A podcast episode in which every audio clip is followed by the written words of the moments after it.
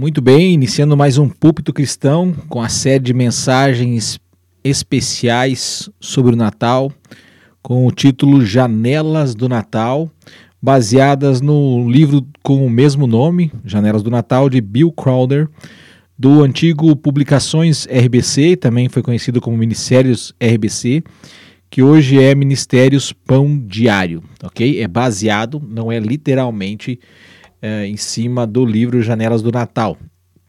E nós vimos às 12 horas, ao meio-dia, ah, seja hoje o sábado ou domingo, nós vimos a primeira janela, a janela da exaltação, que trata dos anjos. Cada janela vai tratar de um de um personagem específico que tem correlação, que faz parte do Natal. E hoje e agora, nesse horário, das 18 horas, aqui no Púlpito Cristão Especial de Natal, que são sete mensagens sobre o Natal, todas elas intituladas Janela, nós veremos agora, nesse horário, a janela do milagre e a janela da adoração. Veremos, portanto, duas janelas, já que são sete janelas. Hoje, nós, às 18 horas, aqui, deste sábado, desse domingo, do dia 5 ou 6 de dezembro, nós veremos então a janela do, a janela do milagre e a janela da adoração. Nós já vimos a janela da exaltação e vamos então agora para a janela do milagre. Eu quero convidar você a prestar atenção nesse momento, se você puder ter um papel, uma caneta na mão para anotar, também é bom porque a gente vai acabar citando alguns trechos, a gente vai acabar não lendo, porque você pode conferir aí na sua Bíblia também. Né? Não precisa ficar confiando em mim, eu quero que você confira na palavra de Deus. Vamos tratar então uh, deste segundo personagem com relação ao Natal. A janela do milagre, nós vamos ver aqui a personagem Maria. Nós já vimos os anjos, agora veremos Maria. Mas por que chamar isso aqui de janela do milagre? Né? Nós vamos ver um grande milagre aqui acontecer. O, só o fato de Deus se encarnar para nos salvar, isso é um milagre. Isso é inexplicável, né? Eu não consigo achar uma palavra mais adequada para descrever essa maravilha do que a própria palavra milagre. A palavra milagre tem sido hoje em dia muito banalizada nos dias atuais. Qualquer coisinha é um milagre, muitas coisas são explicáveis e as pessoas atribuem aquilo como se fosse um milagre. O termo milagre ele deve ser reservado para aquilo que vai além da explanação humana, aquilo que não tem explicação humana, científica, lógica.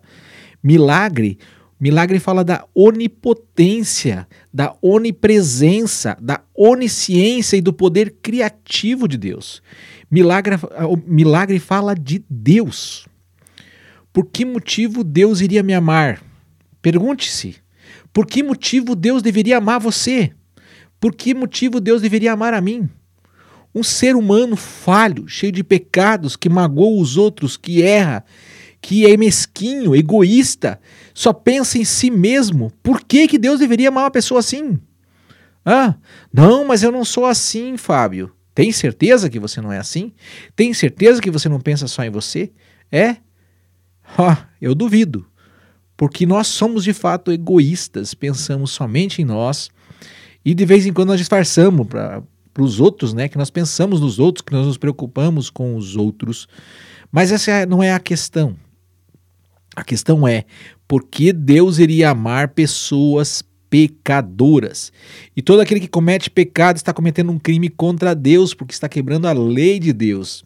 Então, em, em primeira instância, nós estamos pecando contra Deus quando nós erramos, não contra as pessoas que nós uh, acabamos magoando, machucando ou ferindo com os nossos pecados. Nós estamos ferindo primeiramente a Deus. Você iria amar alguém que fica só te ferindo? Fica só te machucando. Difícil, não é mesmo? Então a pergunta é por que Deus iria nos amar? Isso é um milagre. Né? Em virtude do milagre do amor de Deus, uh, ter encontrado a sua máxima expressão na vida E na vinda de Cristo, por nossa causa, nós veremos a história do Natal através da perspectiva desta jovem mulher chamada Maria, que teve mais motivo para surpreender-se do que qualquer outra pessoa envolvida na história do Natal. Isto mesmo, esta jovem mulher teve muito mais motivo para surpreender-se do que qualquer outra pessoa que foi envolvida na história do Natal. Ela recebeu, em primeiro lugar, é, a gente pode chamar de o milagre do privilégio, do privilégio. O mundo hoje está dividido entre o ter e o não ter. Nós vivemos isso atualmente, né? Quem tem, né, é, é, não é ser, é ter, infelizmente, né? Então, o mundo hoje está dividido entre os aceitos e os excluídos, entre os privilegiados e os não privilegiados. Nós vemos isso muitas vezes nos discursos políticos no mundo em que vivemos. Alguns privilégios são mais do que apenas um tratamento especial. Eles trazem consigo o sentido de admiração, já que você foi selecionado dentre os outros restantes. Eu creio que Maria sentiu a mesma coisa quando o anjo Gabriel lhe disse que tinha sido escolhida para dar à luz ao Cristo menino, lá em Lucas capítulo 1, verso 28. É, lá em Lucas capítulo 21, verso 28. Vamos abrir lá já em Lucas capítulo 1, verso 28. Uh, vamos abrir as, as Bíblias, as nossas Bíblias lá em Lucas capítulo 1, o verso 28. Né, o verso 28. Vamos ler o 27 também, né? No sexto mês foi o anjo Gabriel enviado da parte de Deus para uma cidade da, Galileia, da Galileia chamada Nazaré. Sexto mês do quê? Que foi anunciada a gravidez de Isabel, que era prima de Maria, que era casada com Zacarias, um sacerdote, né? Que, que viu o anjo lá dentro do templo quando estava queimando incenso. Uh, e diz ali que esse anjo, esse mesmo anjo chamado Gabriel, né? Foi, foi enviado, chamado a Nazaré, a uma, né, foi enviado à cidade da Galiléia, chamada Nazaré, a uma virgem desposada com certo homem da casa de Davi, cujo nome era José. E aí aparece o nome da virgem, da escolhida, da privilegiada. Chamava-se Maria. E entrando o anjo aonde ela estava, disse: Alegra-te, muito favorecida, o Senhor é contigo. Muito favorecida, privilegiada favor não merecido. Algumas versões vão trazer agraciada, que significa favor não merecido. Né? Graça, o que é graça? É um favor que nós não merecemos. Maria realmente foi uma privilegiada, uma agraciada. Como eu e você somos agraciados pelo fato de Cristo ter nascido. O verdadeiro presente, a verdadeira graça parte de Cristo. Maria também foi agraciada por Deus muito mais do que nós, com certeza. E a gente continua vendo aí então a janela do milagre, ok? Então, o milagre do privilégio foi isso provavelmente que Maria sentiu quando o anjo Gabriel falou para ela, né, aquelas palavras que nós vemos ali. Vamos ler agora então do verso 29 ao verso 33 do capítulo 1 de Lucas. 29 ao verso 33. Ela, porém, ao ouvir esta palavra, perturbou-se muito e pôs-se a pensar no que significava esta saudação. Mas o anjo lhe disse: Maria, não temas, porque achaste graça diante de Deus. Olha só, graça, como disse antes, favor não merecido. Eis que conceberás e darás à luz um filho, a quem chamarás pelo nome de Jesus. Este será grande e será chamado Filho do Altíssimo. Deus, o Senhor, lhe dará o trono de Davi, seu pai. Ele reinará para sempre sobre a casa de Jacó, e o seu reinado não terá fim. Isso mesmo que você acabou de ouvir, Maria também ouviu. Então, a gente acaba vendo aí nessa questão, né? Tudo que o anjo anuncia para ela. Ela ficou em dúvida, ele anuncia tudo isso para ela. E ela diz: Olha, eu nunca conheci homem nenhum, eu sou virgem, ela era comprometida, ela sabia dos riscos que corria, que se José denunciasse ela, ela poderia ser apedrejada, ela poderia morrer. Além, é claro, de toda a fofoca, de todo o burburinho que deu, pode ter certeza, deu burburinho. Né? Ela apareceu, a barriga começou a crescer, eles ainda não estavam casados e tudo mais, né? E, e, mesmo diante de toda essa circunstância que ela saberia que ia passar, porque ela ref, acabou refletindo nisso, pensando nisso, ela dá uma resposta firme e direta que a gente pode ver aqui no verso 38. No verso 38 ela diz assim: Então disse Maria: Aqui está a serva do Senhor que se cumpre em mim conforme a tua palavra, e o anjo se asentou dela. Olha só, Maria diz assim: Aqui está a serva é, a escrava do Senhor. Eu estou disposta a fazer aquilo que Deus quer de mim. E ela diz que se cumpra em mim conforme a palavra que o anjo tinha dito a ela, que foi Deus que mandou o anjo anunciar e ele se ausentou dela. Então Maria não manda em Deus. Maria serve a Deus. Ela está deixando bem claro para nós aqui que ela era uma serva, uma escrava. Como eu e você podemos, por liberdade, escolher servirmos a Deus ou não, mas só se tivermos Cristo no coração. Se não tivermos Cristo no coração, nós não servimos a Deus. Se nós não cremos em Jesus, nós não podemos e não temos como servir a Deus. Ele nos dá liberdade para servir, mas em Cristo. Uh, e depois disso, uh, depois do anúncio, a gente vê o milagre então da gravidez. A Bíblia ela é muito silenciosa sobre os nove meses que Maria carregou o Cristo encarnado no seu ventre mas nós podemos fazer algumas suposições com base no que nós conhecemos sobre a sua vida, sobre o pouco que a Bíblia relata desses nove meses. Né, deve ter havido alguns momentos em que a própria Maria duvidou da sua própria, de sua própria compreensão. E, e talvez ela se perguntou: eu realmente vi um anjo? Será que tudo aconteceu do jeito que eu me lembro? Ou será que todos estão certos no que dizem sobre mim e o meu bebê? Pessoal, não ia acreditar pois só ela que viu o anjo. Imagina a situação e a oposição que viveu essa jovem, essa mulher que foi escolhida por Deus, foi agraciada, mas teve um, preço, né? Teve tudo isso aí acontecendo. E claro, ela carregava no seu ventre o Salvador, é um privilégio, é algo, é um milagre, né? Imagine até esse milagre, até o milagre ser confirmado. Então, a, a gente vê que por causa e a gente pode pensar dessa forma, né, por causa dessas dúvidas, disso que se levantou contra ela, ela acabou buscando um certo apoio e uma segurança. Ela foi procurar por Isabel. O anjo acabou anunciando para ela, né, que era o sexto mês ali, e falou que a prima dela, chamada Isabel, também estava grávida, porque ela era estéril. E isso dá continuidade ali no capítulo 1 de Lucas, que nós vamos ler agora. Capítulo 1 de Lucas, você conhece muito bem. Lucas 1, verso 42 ao verso 43, olha só. Lucas capítulo 1, Lucas capítulo 1, verso 42 ao verso 43. Se você não anotou, anote aí, depois leia se você não conseguiu abrir a sua Bíblia. Então diz assim, olha: E exclamou em alta voz: Bendita és e És tu entre as mulheres, e bendito o fruto do teu ventre, e de onde me provém que me venha visitar a mãe do meu Senhor? Pois logo que me chegou aos ouvidos a voz da tua saudação, a criança estremeceu de alegria dentro de mim.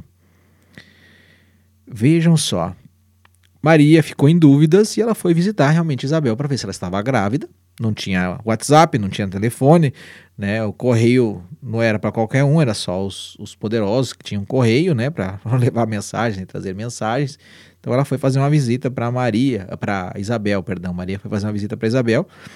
E quando ela chega lá, ela adentra a casa de Isabel, a, a Isabel acaba exclamando em alta voz, dizendo: Benditas és entre as mulheres, ou seja, privilegiada, você é uma privilegiada, porque no teu fruto, porque bendito de fato é o fruto que você carrega no ventre, ou seja, o Salvador. De onde me provém que venha visitar a mãe do meu Senhor, e o Senhor aqui está com S maiúsculo, que significa Adonai, que significa o próprio Deus. Quando você encontra essa palavra Senhor com S maiúsculo na Bíblia, está apontando para o Senhor do universo, o Senhor de toda a criação o Senhor daqueles que creem, daqueles que não creem neles. Tudo é dele e tudo é para ele, tudo foi feito por ele. Jesus criou tudo, ele é o verbo da vida, ele é o próprio Deus. Por isso que Isabel diz que veio me visitar a mãe do meu Senhor. Então ela acabou buscando essa segurança e ela acabou ouvindo de Maria, confirmando essa gravidez dela, essa gestação E do verso 46 ao verso 49, nós temos aí um cântico, um salmo, um hino, um louvor a Deus por aquilo que Deus fez na vida de Maria. E eu quero ler com você porque isso é importante com relação ao nascimento de Jesus. O verso 46 diz assim: Então disse Maria: A minha alma engrandece ao Senhor e o meu espírito se alegra em Deus, meu Salvador, porque contemplou a humildade da sua serva, pois desde agora todas as gerações me considerarão bem-aventurada, porque poderoso, porque o poderoso me, me fez grandes coisas. Santo é o seu nome. A sua misericórdia vai de geração em geração sobre os que o temem. Agiu com o seu braço valorosamente dispersou os que no coração alimentavam pensamentos soberbos, derribou dos seus tronos os poderosos e exaltou os humildes, encheu de bens os famintos e despediu vazios os ricos. Até aqui. E ela pode, ela continua cantando, né? Fala de Isabel e tudo mais, né? E fala que ela ficou lá com Isabel três meses antes de voltar para casa. Então já iria ter crescido muito mais a sua barriga, a sua dúvida foi dissipada. E o louvor dela aqui realmente nos chama muita atenção. Ela disse: A minha alma se engrandece, a minha alma engrandece ao Senhor. E o verso 47 ela diz: O meu espírito se alegrou em Deus, o meu Salvador. Maria está declarando aqui para todo mundo que ela também era uma pecadora. Porque quem precisa de um Salvador é alguém que necessita de socorro. Alguém que está se afogando, afundando-se nos seus próprios pecados ela precisa que alguém viesse resgatá-la, assim como eu e você. E foi o que Cristo veio fazer. Mas ela teve o privilégio de carregar no ventre o próprio Salvador da sua vida, da sua alma. Isso é maravilhoso, por isso ela está louvando ao Senhor. Porque ela dizia, porque contemplou a humildade, humildade da sua serva, pois desde agora todas as gerações me considerarão bem-aventurada. E como é mais do que feliz essa mulher chamada Maria. Porque Deus fez grandes coisas através dela. Realmente ela foi uma privilegiada e é um milagre que nós estamos vendo aqui. Um dos maiores milagres que já aconteceu para a raça humana, né? O milagre do Natal, o milagre do nascimento Lucas capítulo 2, o verso 1 ao 3 vai nos relatar o nascimento de Jesus. Nós vemos lá que eu vou falar de forma resumida aqui, né? Como se deu a ocasião do nascimento, a época do nascimento de Jesus. E ali nós vamos ver que naquela época, então, se chamou um recenseamento para ver quantas pessoas haviam, para o imperador estimar quanto ele poderia arrecadar de imposto né? talvez para ele contratar publicanos para fazer essa arrecadação de impostos, que geralmente era terceirizada, né? Eles pediam uma cota, o restante ficava com os publicanos. Pois bem, né, cada um tinha que voltar para sua cidade de origem para uh, fazer o recenseamento. E a cidade de origem de José, que assumiu Maria, porque Deus falou para ele assumir e que ela era de fato a noiva de José, era Belém, Belém na Judéia. E ele vai então com Maria montada num jumentinho, né? Até essa cidade. Ele sai lá de Nazaré. Esse é outro milagre. Essa mulher vai na garupa de um burrinho, possivelmente, de, de Nazaré até Belém. São 128 quilômetros. É algo, é outra coisa que é de se admirar. Qual mulher prestes, nos últimos dias para dar à luz um filho, vai ficar andando em cima do lombo de um jumento? E com certeza demoraram muitos dias, né? Porque não podia ir rápido com ela em cima desse jumento. Demoraram vários dias, não foi uma viagem de um dia, foi uma viagem de uma semana praticamente até chegarem lá. E quando eles chegam lá, nós sabemos o que acontece, não é mesmo? Vamos lá para Lucas, Lucas capítulo 2. Vamos lá então. Evangelho de Lucas, essa passagem do Evangelho de Lucas é maravilhosa. Todos os evangelhos falam de Jesus, mas ninguém melhor do que Lucas, e Lucas nem sequer foi nos apóstolos, ele era um grego e possivelmente ele coletou essas informações da própria Maria. Ele entrevistou a própria Maria, por isso a gente vê algumas, algumas peculiaridades diferentes dos outros evangelhos. Ele foi conversar com Maria e, e aí a gente vai ver algumas coisas que acontecem ali, né? Em Lucas capítulo 2, quando nasce Jesus, certo? Então, uh, no verso 6, diz assim: olha. Estando eles ali, aconteceu completarem-se-lhe os dias, e ela deu à luz o seu filho primogênito, enfaixou-o e o deitou numa manjedoura, porque não havia lugar para eles na hospedaria. Não tinha lugar para Jesus nos hotéis da época. Há lugar para Jesus no seu coração hoje? Há lugar para Jesus na sua vida? E eles tiveram que ter ela teve que ter Jesus aonde numa estrebaria. Qual mulher desejaria ter seu filho numa estrebaria? É o lugar para uma criança nascer? É um lugar cheiroso? Não achar ah, que bonitinho. Bonitinho porque não foi você que teve teu filho lá. Mas não foi por acaso que Jesus nasceu numa estrebaria. Um lugar sujo, um lugar fedido, que não é diferente do meu e do seu coração. Cheio de pecados. É dessa forma que é o nosso coração sujo e fedido. Jesus quer nascer no seu coração pecaminoso, no seu coração de pecador. Ele não quer, ele jamais pediu para você limpar seu coração, porque ele quer entrar no seu coração, ele quer limpar seu coração, ele quer santificar seu coração, como aquele estábulo, aquela estrebaria, foi santificada pela presença de Cristo. E naquele coxo onde as ovelhas comiam, o Senhor da vida foi deitado ali, o Salvador da raça humana, no corpo de um bebê um bebê indefeso que estava à mercê e aos cuidados de um homem e de uma mulher falhos e pecadores, como nós. Jesus, o Salvador, nasceu. Ó, oh, que milagre, que maravilhoso milagre é o nascimento de Jesus. O Cordeiro de Deus nasceu num estábulo. É isso que nós vemos nas cenas aqui, que nós estamos olhando. Isso é um milagre maravilhoso.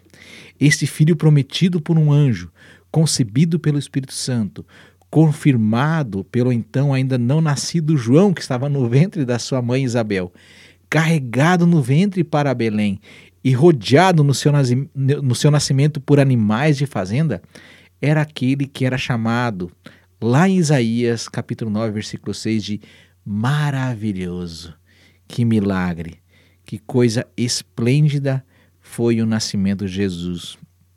Por isso, a janela do milagre. Hoje, em nossa cultura, movida pela tecnologia, nós diríamos ali que quando Maria recebe ali os, os, os pastores, no capítulo 2 de Lucas, no verso 19, se eu não estou enganado, vamos lá, Lucas capítulo 2, o verso 19, diz assim, ó, Maria, porém, guardava todas essas palavras, meditando-as no coração. Maria estava processando tudo o que estava acontecendo. Ela estava processando o cumprimento da promessa da vinda do Messias que todos os judeus aguardavam. Maria estava processando o auge da gravidez. Maria estava processando a jornada até Belém.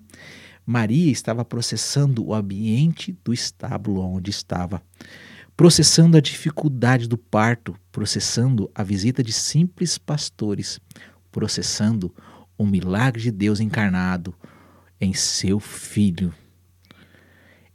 Lá está ela, com o milagre nos braços, o próprio Deus em carne e osso, o milagre do Natal, o maior milagre de todos, o nascimento de Jesus. Vamos dar sequência ao nosso estudo aqui vamos ver a, segu a, a, segunda janela, que nós vamos ver esse período, que é na verdade a terceira janela, né? A segunda janela foi a janela do milagre. Agora vamos ver a terceira janela, que é a janela da adoração. A janela da adoração. E nós vimos a janela do milagre, que fala de Maria. A janela da adoração vai tratar dos pastores. Isto mesmo, quando Jesus nasceu, né? Com surpresa, Maria não deve ter ficado quando um grupo de modestos pastores entrou no estábulo. Ela não esperava a visita de ninguém. Quem que espera a visita para um bebê recém-nascido no estábulo, numa estrebaria, de noite, no meio da madrugada? Ninguém recebe visita assim.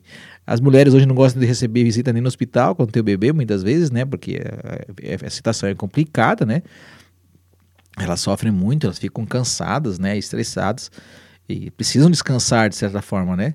Mas aqui é graça de Deus, né? É milagre, né? E, e imagina a surpresa que ela teve, né? Um, de, um, de pastores, simples pastores, modestos, né? Entrarem dentro daquele estábulo, daquela estrebaria e, acabarem falando que viram, contando que viram uma multidão de anjos, que foi anjos que anunciaram para eles, né, que eles viram uma estrela maravilhosa que ficava em cima do local ali anunciando onde estava Jesus lá em Belém, porque o anjo falou para eles. Né? Então, os pastores foram os primeiros a se, a se ajoelharem ao lado da manjedoura, o que pode ter parecido surpreendente, levando-se em consideração quem eram e o que, que eles faziam. E aqui nós vamos ver um pouquinho sobre esses personagens, os pastores. Lucas capítulo 2, do verso 16 ao verso 18. Vamos ler lá comigo? Lucas capítulo 2, o verso 16 ao verso 18. Depois que eles viram o anjo, né?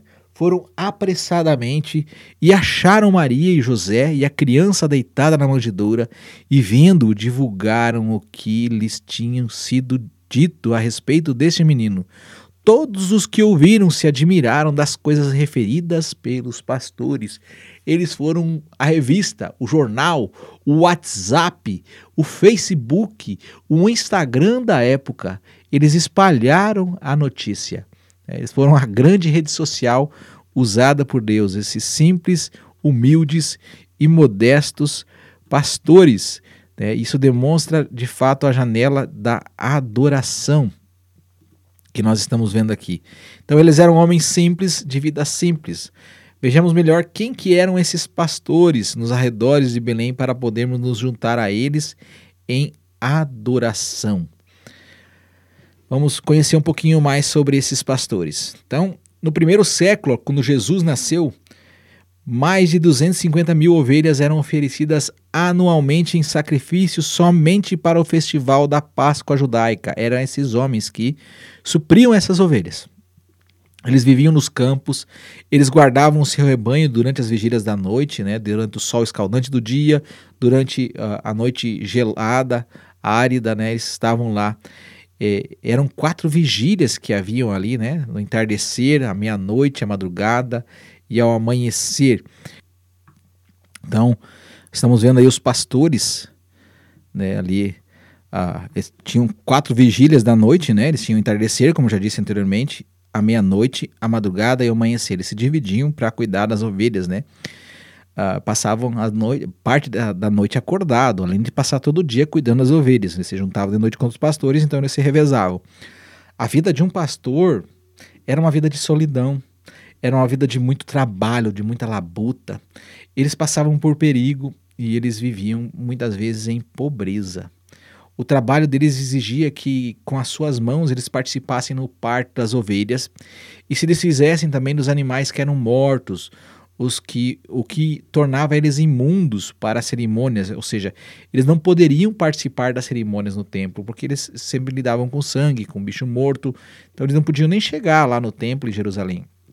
Os animais eram levados em sacrifícios lá para lembrar do Cordeiro de Deus que tira o pecado do mundo, que é Cristo, né? Mas eles não podiam entrar lá. Eles, eles, né?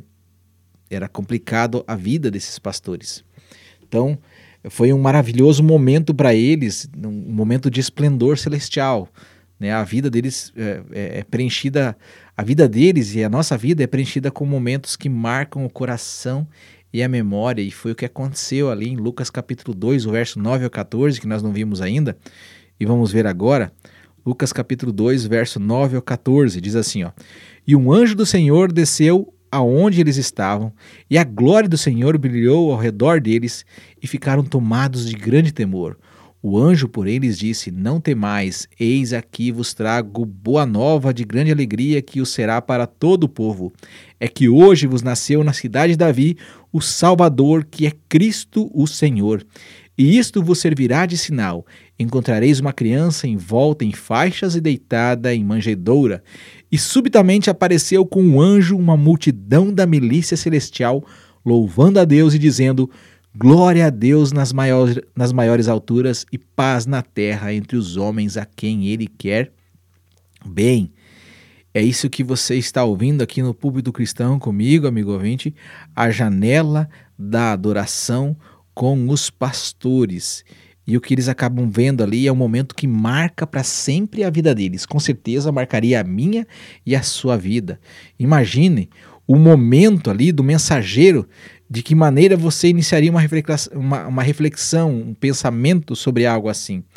É grandioso demais para ser processado como um todo. Né? E sendo assim, nós podemos separar isso aí, eu quero separar isso em momentos. Então, o primeiro momento ali é quando o anjo do Senhor, né? capítulo 2, verso 9, fala ali, o anjo do Senhor, a glória do Senhor resplandeceu.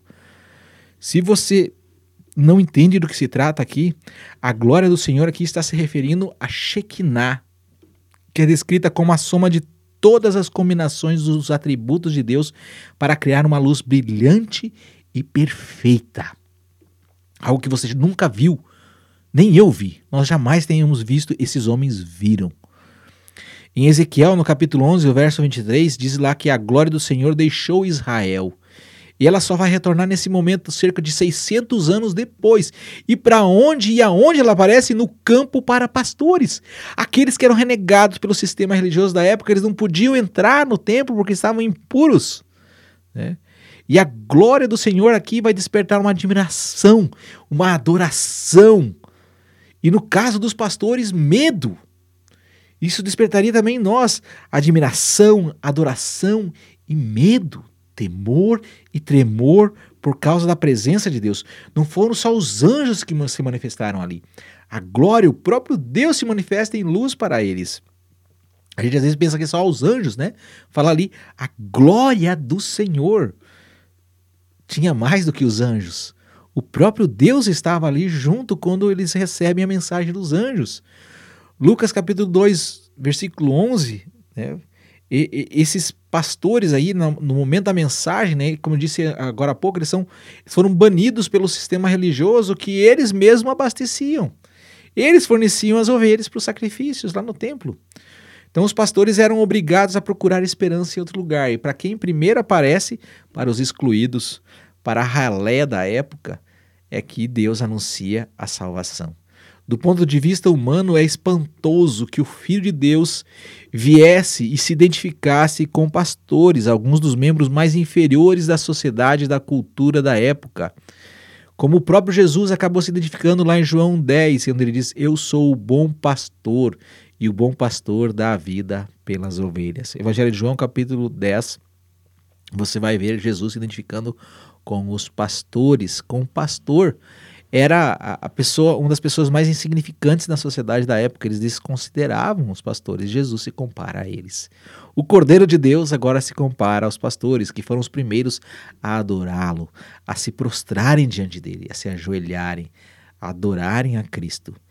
Esta mensagem de esperança para os pastores que eram deixados de lado, era, é, essa mensagem era para todo mundo, não só para os pastores pois essa criança nascida em Belém, ela se tornaria o bom pastor que dá a vida pelas ovelhas, de acordo com o Evangelho de João, capítulo 10, versículo 11. O grande pastor das ovelhas pelo sangue eterno da aliança, lá em Hebreus, capítulo 13, verso 20.